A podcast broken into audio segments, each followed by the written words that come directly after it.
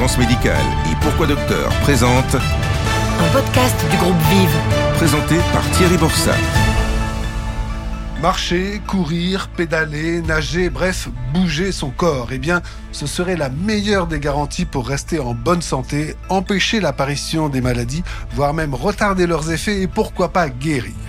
Et pourtant, cette pratique régulière d'une activité physique ou sportive, aujourd'hui largement recommandée par l'ensemble du corps médical, eh bien beaucoup d'entre nous ont du mal à s'y mettre, au point que l'Agence nationale de sécurité sanitaire a lancé dans les premières semaines de cette année 2022 une véritable alerte.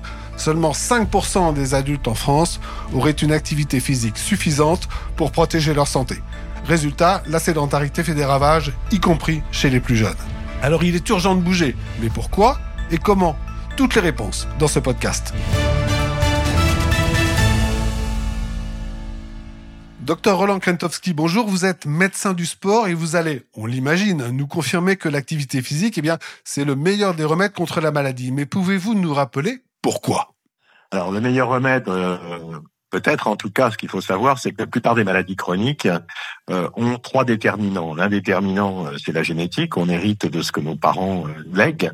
Ayant un parent diabétique, j'ai trois fois plus de risques de développer un diabète. Un autre déterminant est l'environnement. On choisit pas l'environnement dans lequel on vit, mais vivre à la montagne ou vivre dans la ville n'a pas les mêmes effets. Et le troisième déterminant, c'est le comportement. Et parmi ces comportements, eh bien, le comportement actif joue un rôle principal. On sait qu'aujourd'hui, la sédentarité, donc l'absence d'activité, c'est la première cause euh, de risque de développer une maladie chronique comme euh, un diabète, un cancer euh, ou autre maladie cardiovasculaire.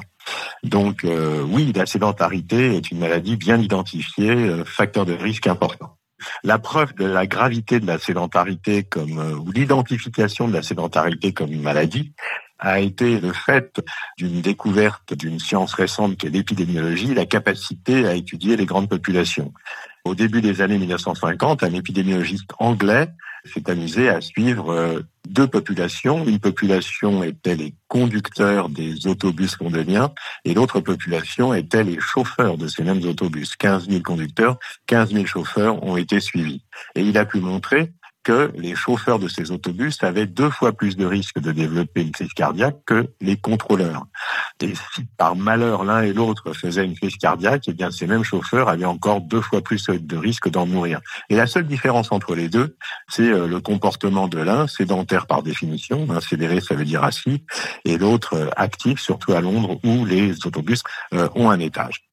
Alors, monter ou descendre euh, les escaliers d'un bus à étage, mais en fait plus couramment, pratiquer régulièrement une activité physique, par quel mécanisme est-ce que cela agit sur la santé? Alors maintenant, pour répondre à la question, euh, comment ça marche? En fait, on sait aujourd'hui qu'il y a un lien euh, très étroit entre notre condition physique et notre santé.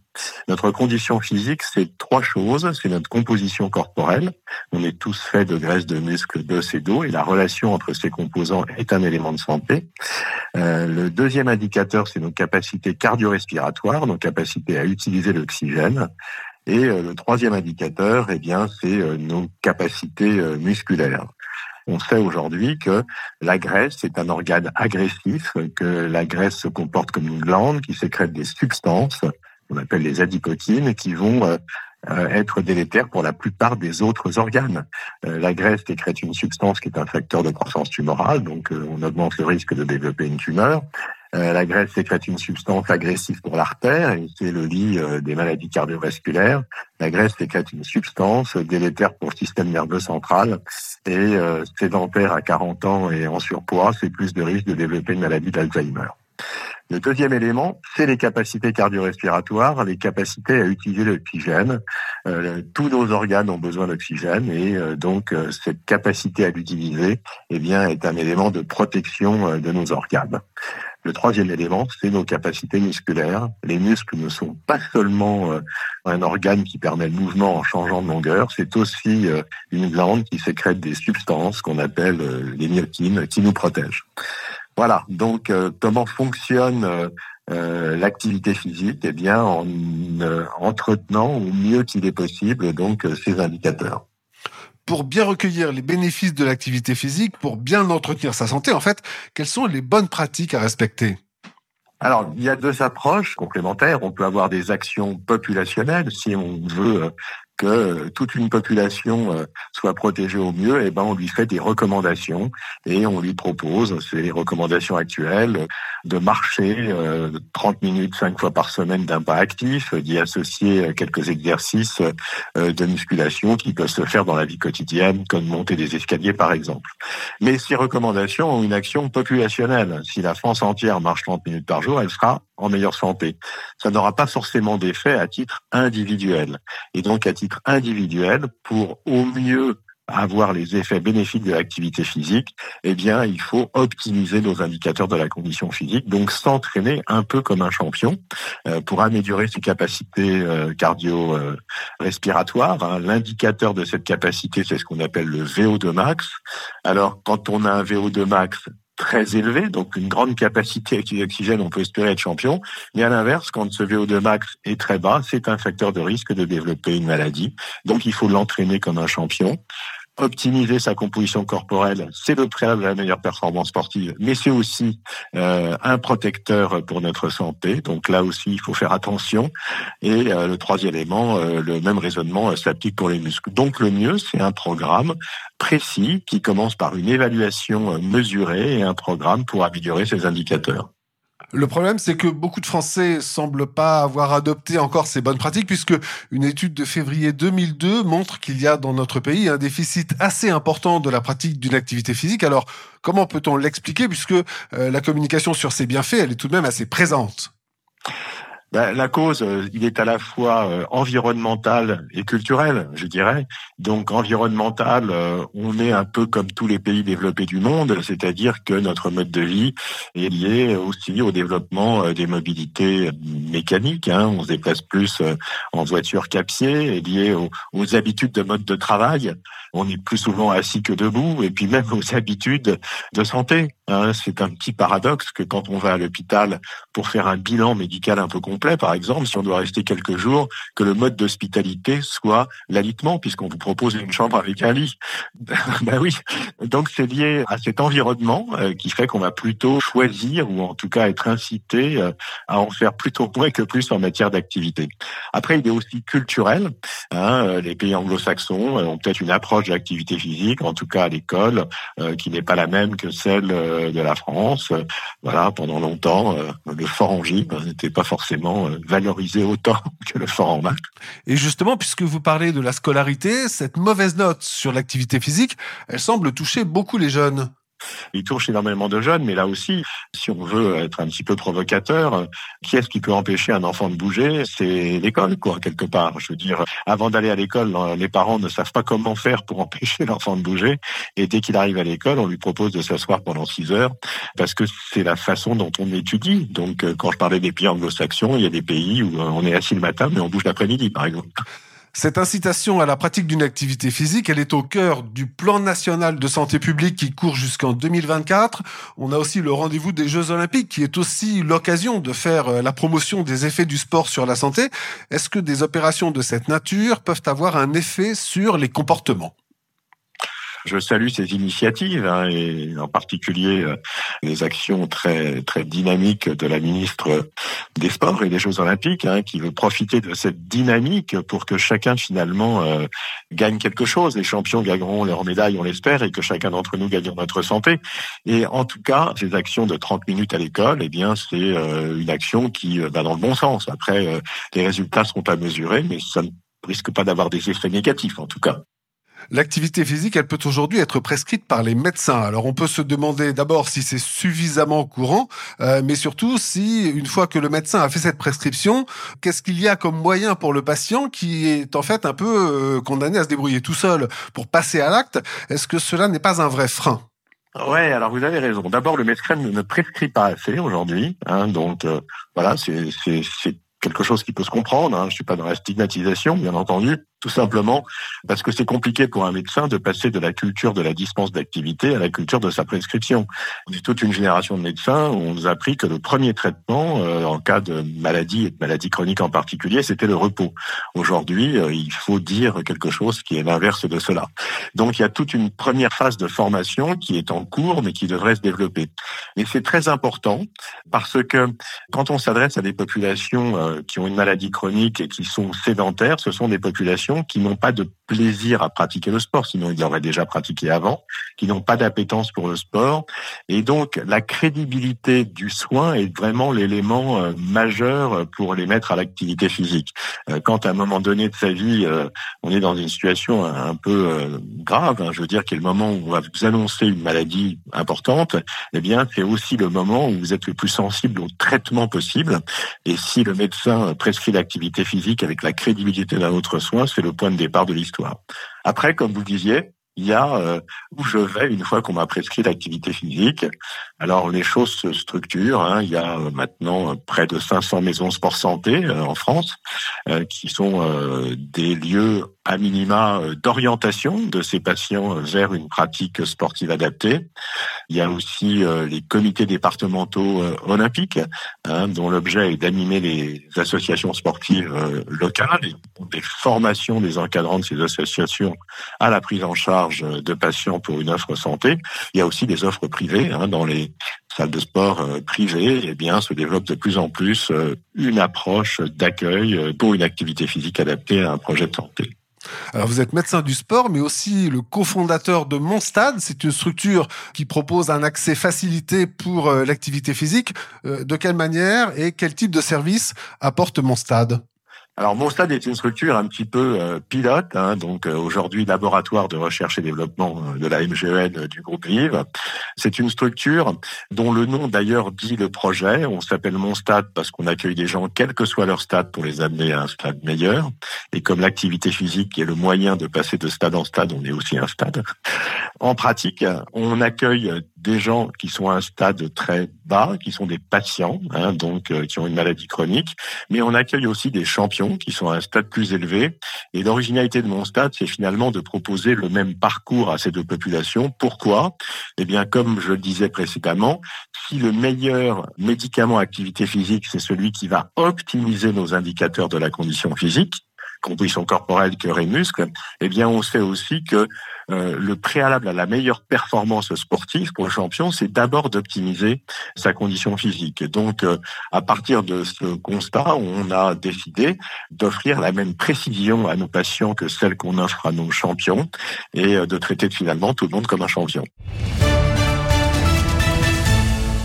tous des champions, effectivement, c'est un bel objectif, deux ans avant les Jeux Olympiques, pour préserver, améliorer la santé des Français, et puis espérer avoir, au-delà des succès sportifs euh, des JO de Paris en 2024, des millions de médailles d'or de la grande forme. Mais euh, le terme d'activité physique, c'est une notion finalement assez large, euh, qui permet pas forcément de savoir laquelle sera la meilleure pour chacun individuellement, pour que la personne en retire les meilleurs bénéfices. Alors pour y voir plus clair, nous nous tournons vers vous, Cécilia Dublena, bonjour. Vous dirigez une maison sport santé en Bretagne, mais vous êtes aussi professeur en activité physique. Alors, qu'est-ce que recouvre concrètement le terme d'activité physique?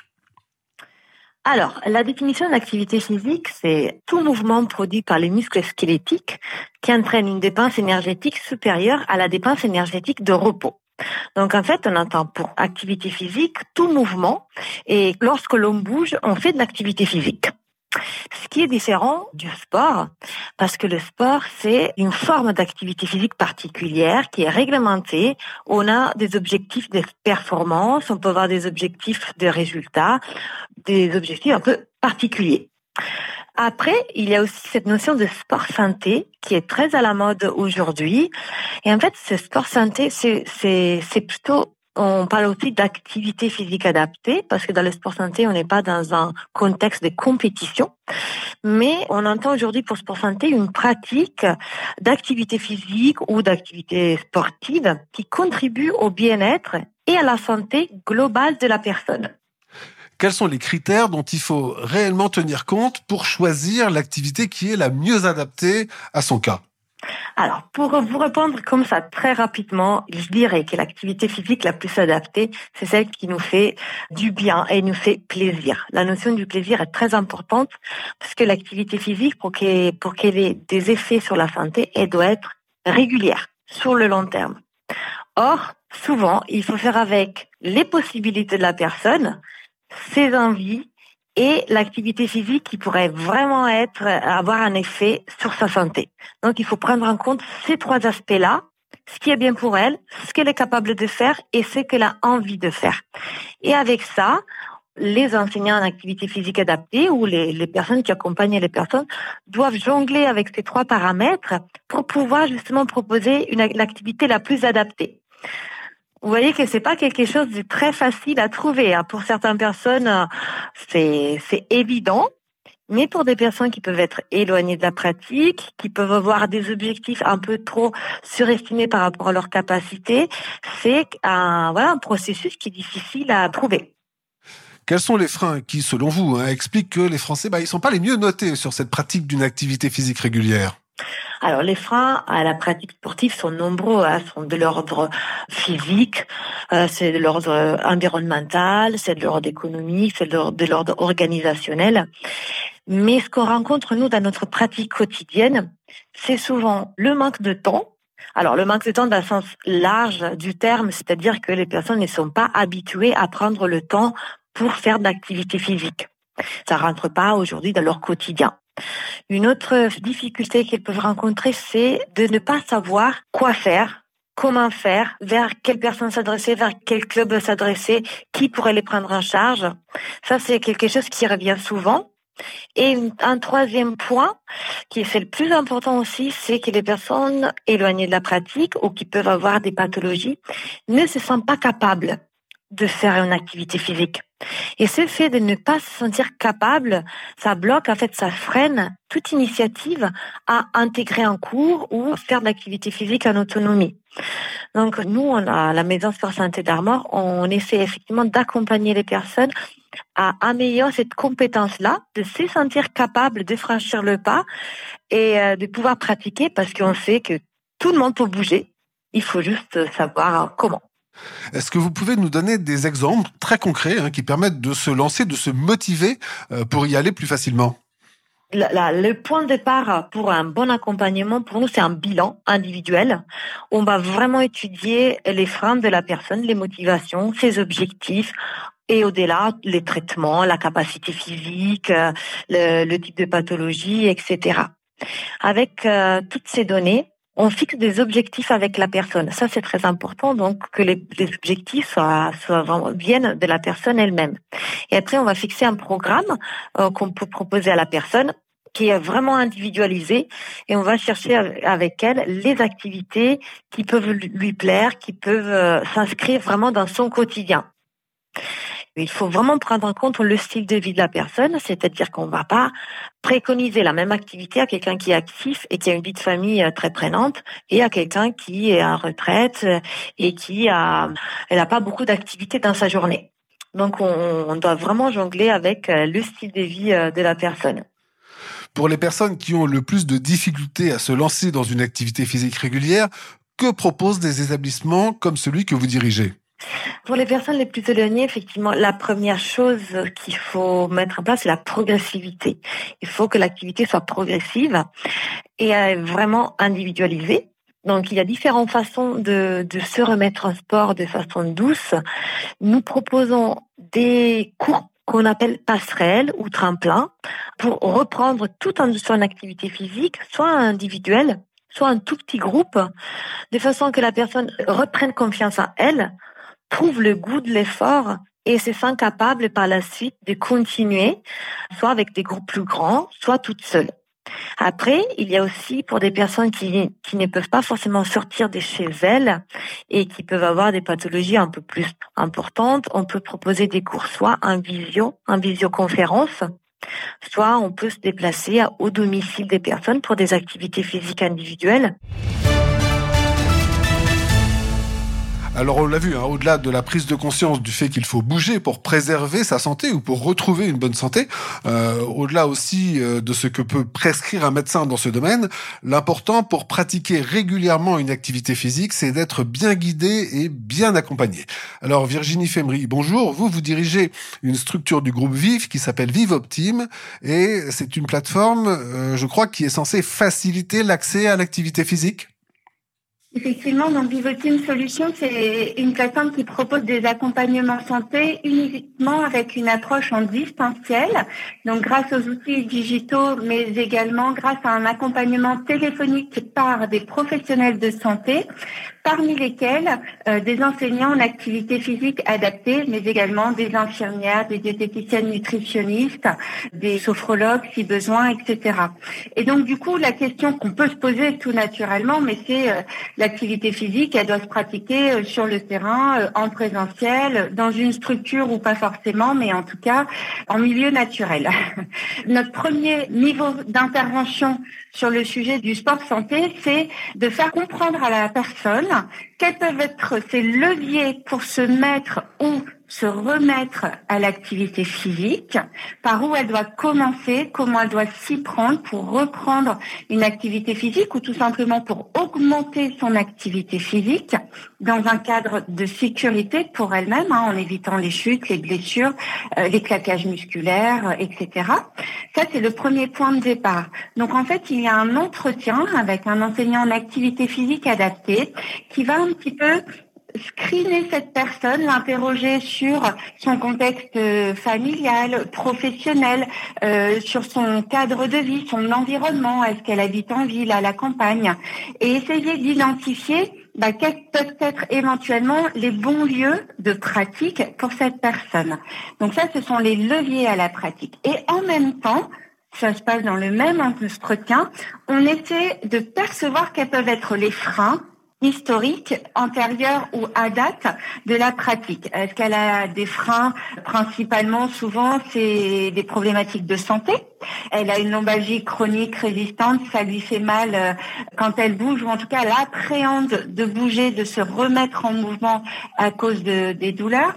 C'est une personne diabétique euh, qui a peur d'être plus active physiquement parce que potentiellement, elle peut décompenser de son diabète, faire euh, une hypoglycémie, un coma hypoglycémique c'est une personne qui sort d'un cancer en phase aiguë et qui a des problématiques, par exemple sur le cancer de sein, de, mobilisation ses membres supérieurs, etc., etc. il y a, de très nombreux exemples euh, là-dessus.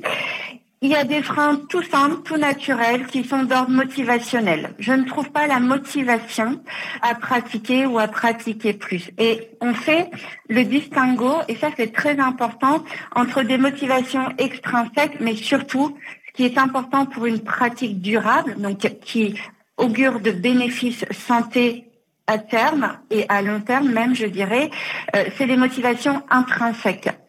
Qu'est-ce qui fait qu'à un moment donné, elle comprend réellement qu'il faut qu'elle soit davantage active, voire peut-être même euh, à terme sportive, puisque ce sont deux notions euh, très très distinctes.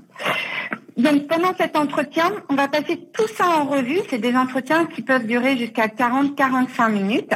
À l'issue de quoi, on va faire des propositions et puis on va établir un plan personnel de santé et un plan d'entraînement en activité physique ou en activité physique adaptée, selon que la personne est en bonne santé ou présente des affections de longue durée, par exemple. D'ailleurs, c'est toute la nuance que nous faisons entre le sport santé bien-être et le sport santé à visée thérapeutique, autrement appelé aussi ou communément appelé le sport sur ordonnance.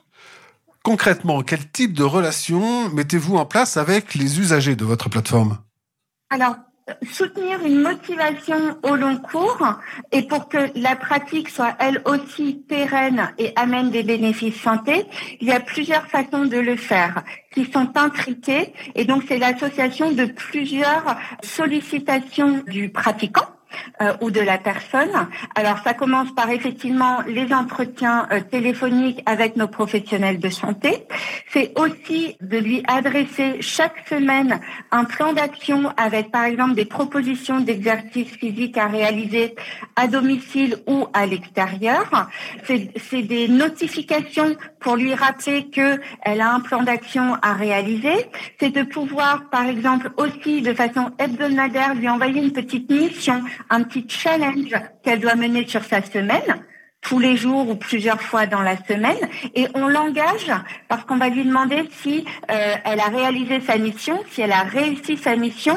Et on va essayer de, de chercher à comprendre si elle ne réalise pas sa mission ou si elle est en échec sur sa mission, pourquoi. Et corriger le plan d'action ou ajuster le plan d'entraînement d'activité physique. Pourquoi la définition d'objectifs que vous proposez est un élément important de la motivation? Pour soutenir la motivation, il faut pouvoir se fixer des objectifs atteignables, adaptés, parce que c'est concret. C'est quel objectif sur le mois je me fixe ou quel objectif sur le trimestre je me fixe. Donc nous, on va soutenir la motivation à atteindre ces objectifs, mais après c'est un cercle vertueux parce que quand j'atteins mon objectif, ça me motive. Donc j'ai envie de poursuivre et puis j'ai envie de me fixer un autre objectif. Les objectifs, ils peuvent être de plusieurs niveaux. Il faut qu'ils soient concrets, donc ça doit être des objectifs quantifiables. Ça peut être une durée de pratique augmenter sa durée de pratique. Ça peut être tout simplement, on le sait tous, augmenter le nombre de pas. Alors non pas pour arriver euh, aux 10 000 pas euh, euh, par jour qui sont pour un, grand nombre de personnes une ineptie, faut quand même bien le dire. Hein. Un, patient sédentaire ayant un diabète, une obésité et, fumant, on va pas lui demander, lui poser comme objectif 10 000 pas par jour. On va commencer par 2 000, puis 3 000, puis 4 000 et on y va crescendo. Ces données objectivées entretiennent aussi la motivation et, c'est là où on est sur les sujets de motivation intrinsèque. Euh, ça peut être également de diminuer sa fréquence cardiaque à l'effort. Donc du coup, ce qu'on va lui fixer comme objectif, c'est un niveau de fréquence cardiaque qu'on va mesurer en entrée et qu'on va demander par exemple de diminuer de 3%, de 5% euh, sa fréquence cardiaque à l'effort, travailler sur la fréquence cardiaque de repos. Vous voyez, donner des repères très concrets. Grâce aux outils qu'on met à disposition de nos utilisateurs et de nos pratiquants, euh, ils vont pouvoir voir ces données évoluer, donc euh, euh, graphiquement au travers de, courbes et de graphiques, où ils ont un petit cercle avec où ils voient la progression de, de, de l'atteinte de leur objectif. Et puis, on va, c'est très important et ce qui fonctionne très très bien, surtout sur le sujet du sport santé, c'est ce qu'on appelle en anglais les principes de gamification ou autrement dit en, français de ludification. Donc par exemple, c'est de récompenser avec des systèmes de récompense les personnes qui soit atteignent leur objectif, soit n'en sont plus très très loin, on va les encourager. Et donc ces récompenses, ce ne sont pas des récompenses financières, moi, j'y crois pas vraiment et je trouve que c'est un mauvais soutien motivationnel. C'est une mauvaise carotte. Mais ce sont euh, des, hum, des récompenses qui peuvent être, par exemple, l'accès euh, sur euh, un cours en petits groupes, comme des VIP où on va se retrouver avec un préparateur physique une spécialiste du yoga, du pilate, etc.